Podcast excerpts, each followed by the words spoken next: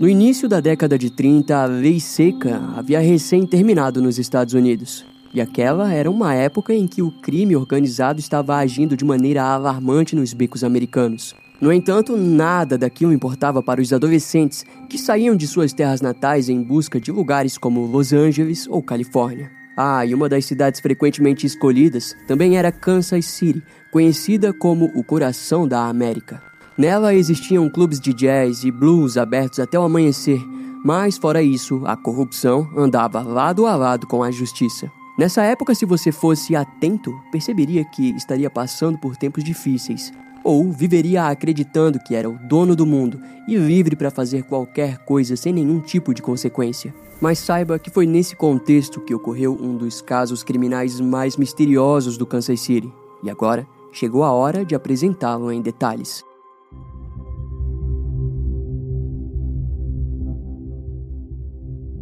Na década de 30, o jovem Randolph Probst trabalhava como porteiro no President Hotel em Kansas City. Seu trabalho era comum e sem grandes acontecimentos. Tudo o que ele fazia era receber e levar as bagagens dos hóspedes para seus quartos. Porém, no ano de 1935, as coisas passariam a ficar obscuras. Numa quarta-feira do dia 2 de janeiro daquele ano, Randolph conheceu um hóspede bem jovem e novo na cidade. Seu nome era Roland Owen, e até onde Randolph sabia, o homem tinha acabado de chegar de Los Angeles. O tal Roland era um sujeito peculiar, pois, ao chegar no hotel, reclamou abertamente do preço do hotel vizinho. Além disso, ele foi explícito ao pedir por um quarto no andar mais alto e sem janelas para a rua. Assim, Randolph foi auxiliado a levá-lo até o décimo andar, onde estava o quarto de número 1046, que tinha vista para o pátio do hotel. Ao chegarem no décimo andar, eles viraram à direita e seguiram pelo corredor, viraram à esquerda na esquina e depois à esquerda novamente quando o corredor alcançou a esquina com a escada. O quarto ficava no corredor à esquerda, na fileira interna que dava para a quadra do hotel.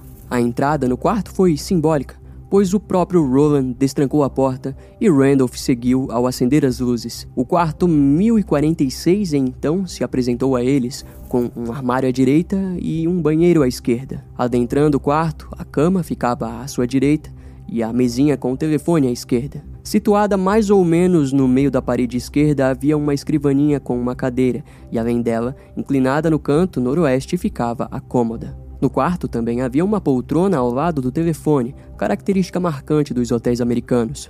E antes que Randolph saísse do quarto, Roland sacou uma escova de cabelo, um pente e uma pasta de dente do bolso do seu sobretudo escuro e pôs em cima da pia do banheiro. Randolph achou a atitude bem esquisita. Mas na verdade, aquela não havia sido a primeira coisa estranha no hóspede novo. Isso porque quando Roland pisou no saguão do hotel, todos notaram o hematoma que ele tinha na orelha, dando a entender que ele poderia ser um boxeador, mas ninguém questionou sobre a profissão do hóspede além de que Roland parecia bem jovem para um lutador profissional. O seu cabelo castanho escuro e uma grande cicatriz horizontal na lateral de seu couro cabeludo, que estava parcialmente coberta por poucos fios de cabelos propositalmente penteados sobre a desfiguração, davam a Roland Owen um aspecto mais maduro do que aparentava. Randolph então se despediu do hóspede e retornou para o saguão do hotel, onde mais tarde veria Roland saindo do hotel. No início da tarde, a camareira Mary Soptic chegou para o seu turno e começou pelo décimo andar. Durante o giro de limpeza, ela acabou entrando no quarto 1046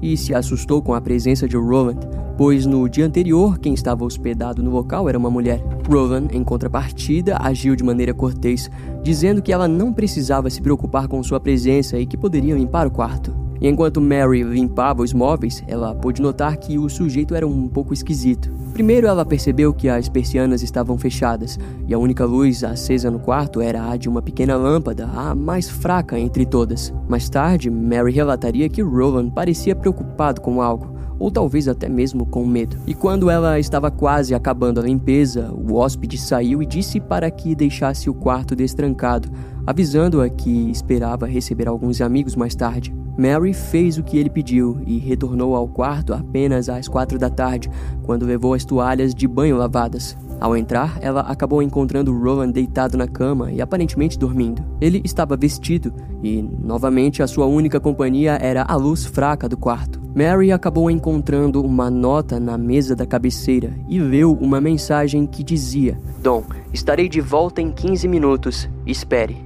Mary acabaria retornando para o quarto apenas na manhã seguinte, onde por volta das 10 e meia da manhã tentou entrar e foi recebida pela porta trancada. Não era comum Roland estar fora do quarto naquele horário, e por conta disso decidiu abrir o quarto com a sua própria chave. E para sua surpresa, ao abrir a porta, encontrou novamente o hóspede misterioso ao fundo do quarto, próximo da única lâmpada acesa. Roland estava sentado em um canto ao lado do telefone, que acabou tocando naquele momento. Durante a conversa, ele discutiu de maneira sutil com uma pessoa chamada Dom, dizendo ao homem que não desejava tomar café da manhã, mas ao que parece, o sujeito do outro lado da linha insistia naquilo. Em algum momento, ele parou de falar com quem estava na linha e direcionou sua atenção para Mary, questionando se ela era responsável apenas pelos quartos do décimo andar ou de todos. Rowan então desligou o telefone e voltou a reclamar sobre as altas taxas dos hotéis vizinhos em comparação ao President Hotel. Mary, por outro lado, permaneceu em silêncio e, ao terminar a limpeza, foi embora. Ela retornaria às quatro da tarde com toalhas limpas e, ao se aproximar, daquela vez, ouviu dois homens conversando dentro do quarto, e ao bater na porta, a voz que respondeu foi totalmente diferente da de Rowan. Na verdade, era muito mais alta, profunda e áspera quando questionou sobre o que ela desejava. Mary disse que havia trazido toalhas limpas, mas o sujeito apenas respondeu que eles não precisavam de nenhuma. E bem, no dia seguinte, às 7 horas da manhã, a telefonista do hotel possuía em seu registro uma chamada de despertar solicitada para o quarto 1046. No entanto, ela notou que a luz do painel mostrava que o telefone estava fora do gancho. O porteiro Randolph, então, foi solicitado a ir até o quarto de Rowan para acordá-lo, mas, ao chegar, se deparou com uma placa de não perturbe pendurada na maçaneta.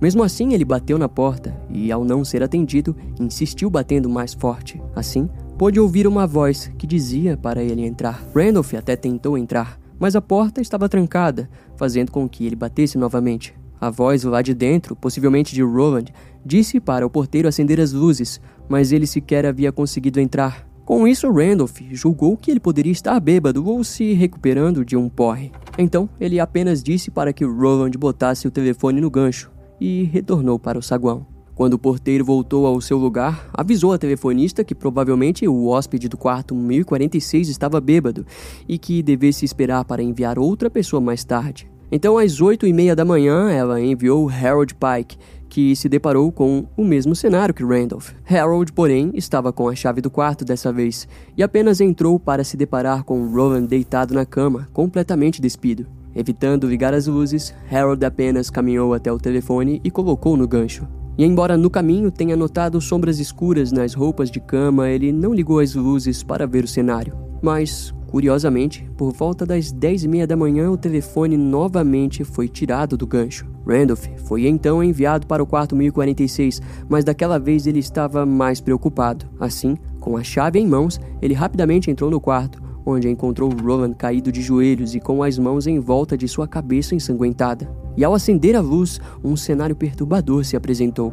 Randolph se deparou com manchas de sangue nas paredes do quarto e do banheiro, e a cama estava quase que inteiramente banhada em vermelho. Ele imediatamente desceu para pedir ajuda e, ao retornar com o gerente, ambos viram Roland caído próximo da porta do quarto com uma corda amarrada no pescoço, pulsos e tornozelos. Demorou um pouco, mas eles conseguiram levantá-lo. Então, foi levado até a beirada da banheira, onde apoiou a cabeça. Enquanto isso, o Hospital Geral de Kansas City já havia sido acionado e o Dr. Harold Flanders logo chegou no hotel ao lado dos policiais Ira Johnson e William Eldred. Atrás deles também estava o sargento Frank Howland.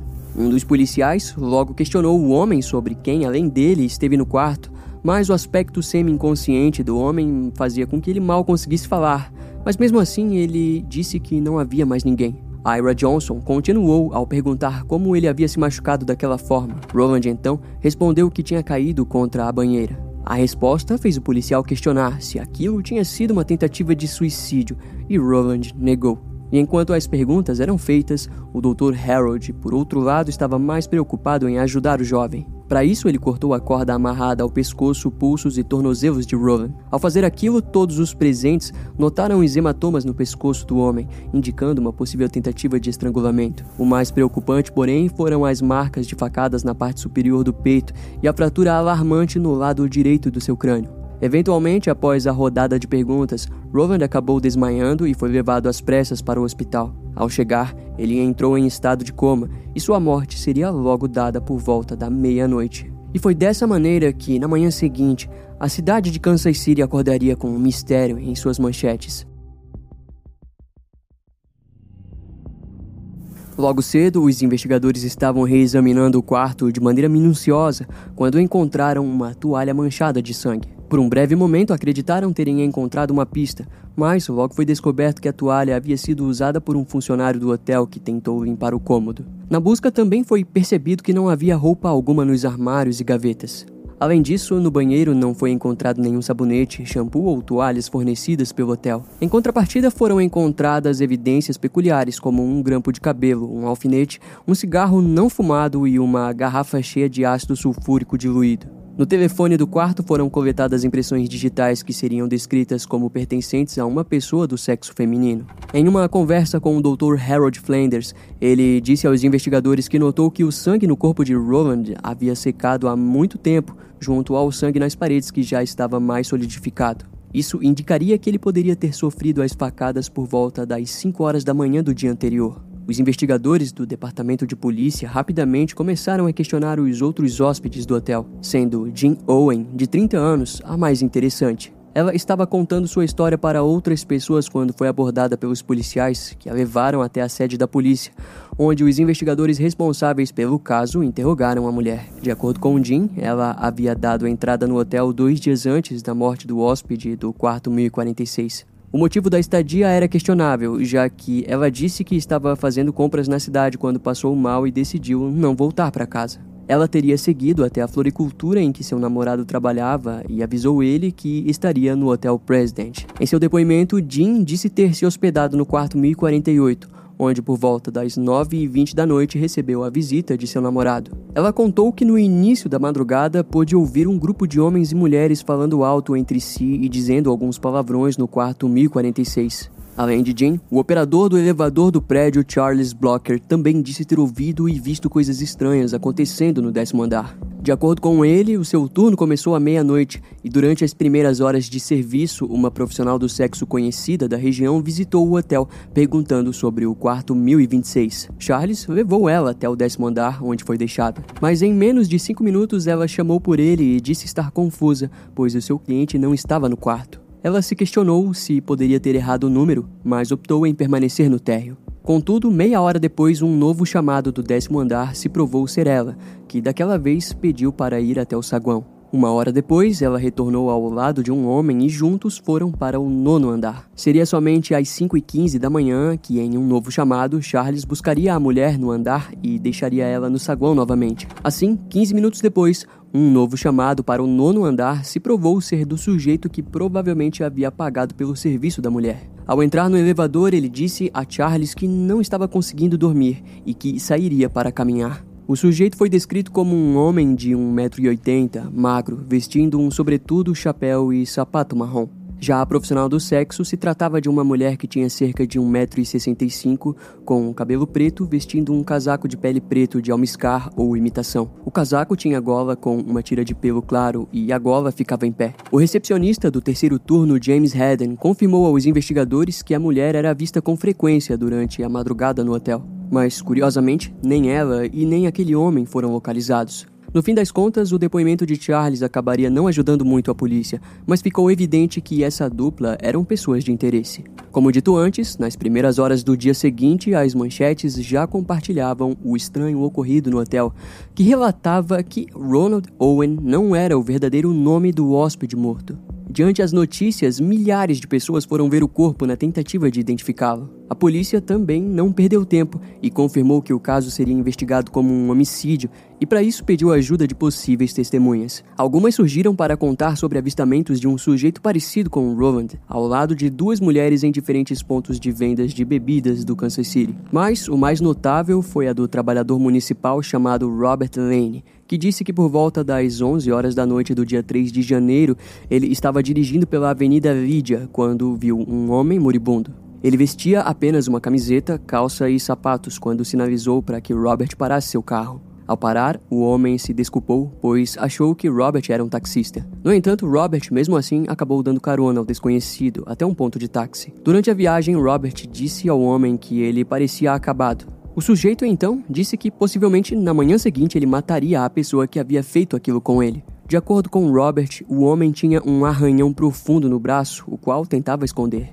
E depois de contar isso aos investigadores, ele recebeu permissão para ir ver o corpo de Roland e disse que o arranhão no braço do cadáver fazia crer que ele era o mesmo homem que havia ajudado. Porém, os investigadores tiveram dificuldade em unir esse relato com os acontecimentos da noite do crime, principalmente porque nenhum funcionário relatou ter visto Roland saindo ou voltando durante a noite do dia 3 para 4 de janeiro. Por esse motivo, Ainda hoje não fica claro se o encontro com o motorista Robert Lane faz ou não parte dessa história. Em todo esse caso, a primeira grande certeza para os investigadores foi de que, sem dúvidas, Roland Owen não era o nome verdadeiro do sujeito. Afinal, o primeiro passo da polícia é notificar os familiares de uma vítima de homicídio, pois é através dela que as primeiras pistas são produzidas. No entanto, nenhum registro foi encontrado de alguém com o nome de Roland Owen na região do Kansas City, Los Angeles ou Califórnia. Devido àquilo, o departamento de polícia enviou as impressões digitais do homem para o FBI na esperança de que fosse identificado. Os investigadores também visitaram o hotel Millback, que nada mais era do que o hotel com altas tarifas que Roland havia reclamado algumas vezes. Lá, os funcionários não encontraram registros do nome de Roland, mas relataram que um sujeito parecido com ele fez check-in no hotel com o nome de Eugene Scott. Esse nome foi investigado, mas ficou nítido que também não existia ninguém com esse nome na região. Devido àquilo, acreditaram que o Roland e Eugene eram o mesmo homem, mas não entendiam o motivo de ele ter dado check-in em hotéis diferentes. Nesse meio tempo, diversas pessoas começaram a telefonar para dar dicas da identidade do homem, mas nenhuma delas levou a lugar algum. Eventualmente, os jornais, rádios e a polícia passaram a trabalhar juntos na busca pela identidade do jovem assassinado, ato que roubou um tempo considerável de vários policiais. Além do mais, as pistas e correspondências eram feitas por correio e telegrama, se provando algo bem lento. Nesse interim, um homem surgiu para identificar o corpo e disse que se tratava do seu primo, mas quando a irmã do sujeito veio vê-lo, ela confirmou que infelizmente não era ele. O promotor de luta livre de Little Rock, em Arkansas, Tony Bernard, também surgiu para dizer que o homem se chamava Cecil Werner. De acordo com o promotor, ele havia encontrado o homem em dezembro de 1934, um ano antes do assassinato, onde foi encaminhado para outro promotor do Nebraska. Essa história fez sentido, afinal, Roland tinha características de um lutador. Mas quando o promotor foi conduzido para ver o corpo, ele não conseguiu reconhecê-lo. Nos dias seguintes, os investigadores acabaram aos poucos sendo enviados para outros casos de homicídio. Afinal, estamos falando do final da década de 30. Era um momento em que havia poucos policiais e casos complicados eram de uma forma ou de outra levados para o arquivamento. E enquanto nada era encontrado referente ao crime no quarto 1046, a polícia local lidava com diversos casos pequenos, como quando o gerente de uma importante companhia financeira local tinha sido baleado aleatoriamente no quintal de sua própria casa. E um segundo caso, onde um carpinteiro foi encontrado morto a machadadas em um beco da cidade. Naquele período, a violência sem sentido parecia estar tomando conta de Kansas City. E desse modo, com a ausência de mais pistas referente ao caso do quarto 1046, o mesmo foi estagnando. A atenção para o caso só retornaria quando foi anunciado que o hóspede misterioso seria enterrado como indigente. E nesse momento, um homem não identificado telefonou e se apresentou disposto a pagar por uma sepultura e pelo serviço religioso no cemitério da cidade. O agente funerário, então, acreditando que o sujeito na linha pudesse ser o assassino, questionou ele, dizendo por que matou o homem. Ele então respondeu que o homem morto acabou tendo um caso enquanto estava noivo de outra pessoa. E antes de desligar, ele disse que trapaceiros geralmente recebem o que merecem. Com isso, no dia 23 de março de 1935, um envelope com 500 dólares chegou embrulhado em um jornal na funerária. O dinheiro foi mais do que o suficiente para cobrir os gastos, e os investigadores jamais conseguiram localizar o homem responsável pelo dinheiro e pela ligação. Além disso, mais envelopes com dinheiro foram enviados para uma floricultura local. Em seguida, cerca de duas ligações feitas por telefones públicos ocorreram, onde auxiliavam que as flores fossem enviadas para o túmulo do homem com um cartão que dizia Amor para sempre e assinado Louise. Durante o funeral, as únicas pessoas presentes eram os investigadores que ainda estavam designados de desvendar o caso. Também foram eles que carregaram o caixão até a sepultura. Nos dias seguintes, policiais foram postos para se passarem por coveiros, mas ninguém suspeito apareceu para visitar o túmulo. Para todos, aquele era um mistério que jamais seria desvendado. Após um ano e meio sem resposta sobre o assassinato no Hotel President, as autoridades foram surpreendidas com o surgimento de uma mulher que foi capaz de identificar a vítima. A mulher em questão era do Alabama e se chamava Ruby Ogletree. Em seu depoimento, ela disse que seus amigos a informaram que um artigo de jornal possuía uma foto de uma pessoa que parecia ser o seu filho. E quando Ruby analisou a foto, ela reconheceu ele. A história sobre o misterioso assassinato em um simples quarto de hotel foi comovente, mas ela precisou procurar as autoridades e descobrir a verdade. Segundo Ruby, o seu filho chamado Artemis, de 17 anos, estava longe de casa desde o ano de 1934, quando, ao lado de seu amigo Joe Simpson, foram embora para Los Angeles. Lá, a dupla ficou maravilhada pela famosa cidade dos anjos, mas em pouco tempo decidiram que seguiriam caminhos distintos. Por um longo tempo, Artemis frequentemente enviava cartas para sua mãe, onde muitas vezes compartilhava como estava indo sua vida. Mas ficou claro que seu objetivo principal era pedir dinheiro. E para provar que era a mãe do jovem, ela contou detalhadamente a história de como Artemis havia conseguido a cicatriz em sua cabeça, ao dizer que em sua infância ele havia se acidentado com graxa quente. O incidente fez com que os fios de cabelos jamais voltassem a crescer na região da queimadura. Com essa história, nos meses seguintes, as autoridades confirmaram que o jovem morto no Hotel President realmente era Artemis Ogletree. No entanto, os investigadores ficaram assustados quando descobriram que, mesmo após o assassinato, Ruby continuava a receber cartas do seu filho. A primeira veio ainda nos primeiros meses após o assassinato, onde a carta estava carimbada de Chicago. Porém, diferente de todas as outras que havia recebido de seu filho, ela estava datilografada. E até onde Ruby sabia, Artemis não sabia datilografar. Além disso, a escrita de seu filho estava completamente diferente do que nas suas primeiras cartas. As últimas cartas recebidas estavam datadas de maio de 1935, com origem de Nova York, onde ele disse para sua mãe que estava na Europa, seguido de outra em que relatou estar prestes a zarpar de navio. Vale ressaltar que em muitas das cartas datilografadas a escrita estava mais animalesca. Por exemplo, de início, Artemis, em suas cartas escritas à mão, descreveu detalhes que um de seus melhores amigos tinha um grande Cadillac e que costumava dar passeios com ele. Ele parecia estar bem e se divertindo. No entanto, nas cartas posteriores ao seu assassinato, elas relatavam que ele havia comido coisas estragadas para sobreviver, ou descreviam coisas desnecessárias de seu dia, como comprar comidas vindas de um lixão. De certo modo, era como se o autor dessas cartas estivesse tentando estragar a visão que Ruby tinha de seu próprio filho, que não sabia nem que ele estava morto ainda. Em agosto de 1935, Ruby informou aos investigadores que havia recebido um telefonema, onde um homem do Tennessee informava que havia sido salvo em uma briga por Artemis. Porém, ele não poderia retornar à ligação porque estava morando em Cairo, no Egito. Segundo a pessoa que ligou, Artemis não poderia mais escrever cartas pois tinha perdido um dos polegares na luta. Além disso, o homem disse para Ruby não se preocupar, pois Artemis estava casado com uma mulher rica. A conversa teria durado meia hora e ela disse aos investigadores que o sujeito falava de maneira selvagem, mas parecia conhecer muito bem seu filho. Depois desse depoimento, a polícia de Kansas City procurou por quaisquer evidências de que alguém chamado Artemis Ogletree tenha ido para o Egito, mas a embaixada não encontrou nada sobre ele. E essas informações fizeram com que as investigações retornassem intensamente. Aquela nova fase da investigação fez com que fosse descoberto que, antes de se hospedar no Hotel President, Artemis também havia feito check-in no Hotel Sun Regis, em Kansas City. No entanto, ele não estava sozinho. Ao que parece, Artemis estava dividindo o quarto com um outro homem identificado como Don Kelso.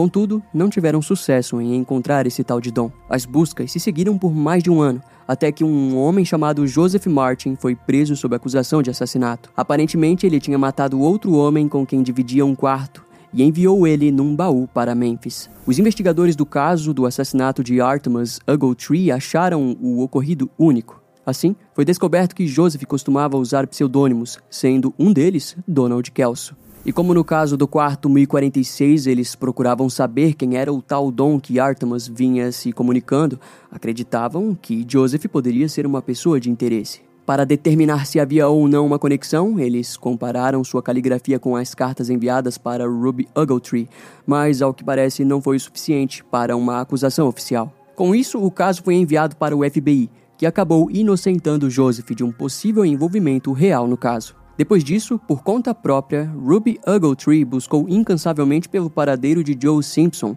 o amigo de Artemis que havia acompanhado ele até Los Angeles antes de se separarem. Curiosamente, ela conseguiu encontrar ele apenas no dia 28 de dezembro de 1939, anos depois da morte do filho. No encontro, Ruby confrontou o jovem e notou que sua voz era parecida com a da pessoa que telefonou para ela no passado. Além disso, o encontro foi marcado por um ar mórbido, pois o tal Joe garantiu à mulher que o caso nunca seria resolvido. De acordo com ele, não foi deixado nada para trás que faria com que uma investigação progredisse. Joe até mesmo brincou na cara de Ruby ao dizer que as autoridades nunca iriam pegar quem matou Artemis. Ruby respondeu ao dizer que o crime contra seu filho era o crime perfeito, mas olhou fixamente para Joe e compartilhou que sua voz era parecida com a de uma pessoa que telefonou para ela no passado. Em seu relato, Ruby garantiu que Joe ficou chocado e buscou olhar para o chão sem saber o que fazer, e ao fim da conversa disse que possuía uma carta de Artemis enviada a ele. Os dois planejaram de se encontrar novamente,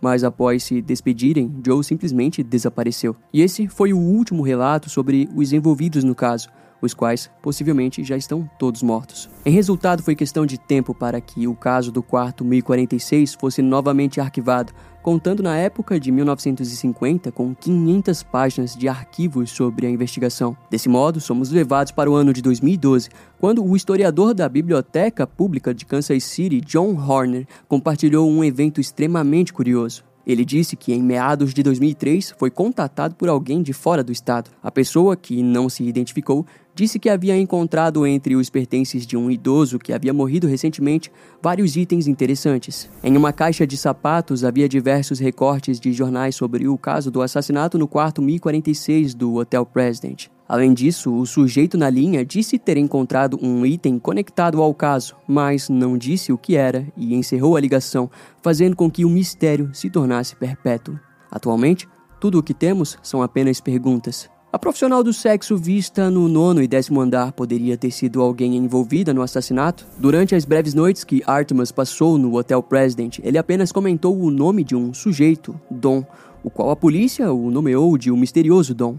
Agora, será que o homem visto ao lado da profissional do sexo se tratava dele? E seria esse Dom o mesmo homem que acompanhou Artemis naquele terceiro hotel mais tarde localizado pela polícia? Além disso, ele poderia ser o homem de voz áspera que disse à camareira através da porta trancada que o quarto 1046 não precisava de toalhas? E quem era a tal Louise do cartão de flores enviadas ao funeral de Artemis? Seria ela a mulher cuja voz foi ouvida pela hóspede Jean Owen naquela noite? São perguntas certamente inquietantes e que possivelmente jamais serão respondidas. De acordo com fontes mais antigas, a maioria das páginas dos relatórios datados da década de 1950 do arquivo original geralmente terminam com o investigador responsável escrevendo algo como continuarei a investigar. E é exatamente assim que as coisas estão ainda hoje, com o departamento de Kansas City alegando que o caso voltou a ser investigado pela unidade de casos arquivados.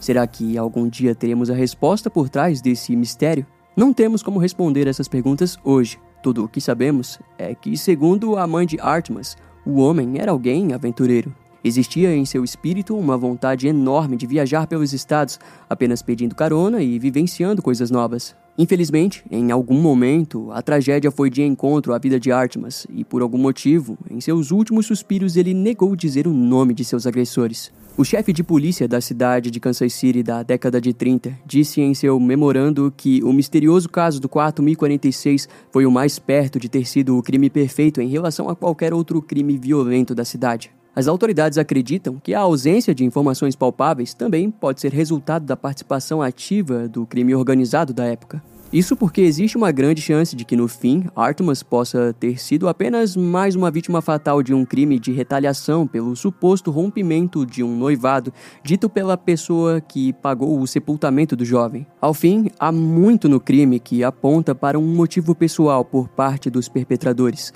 nos levando a crer que o mistério talvez seja muito mais simples do que imaginamos.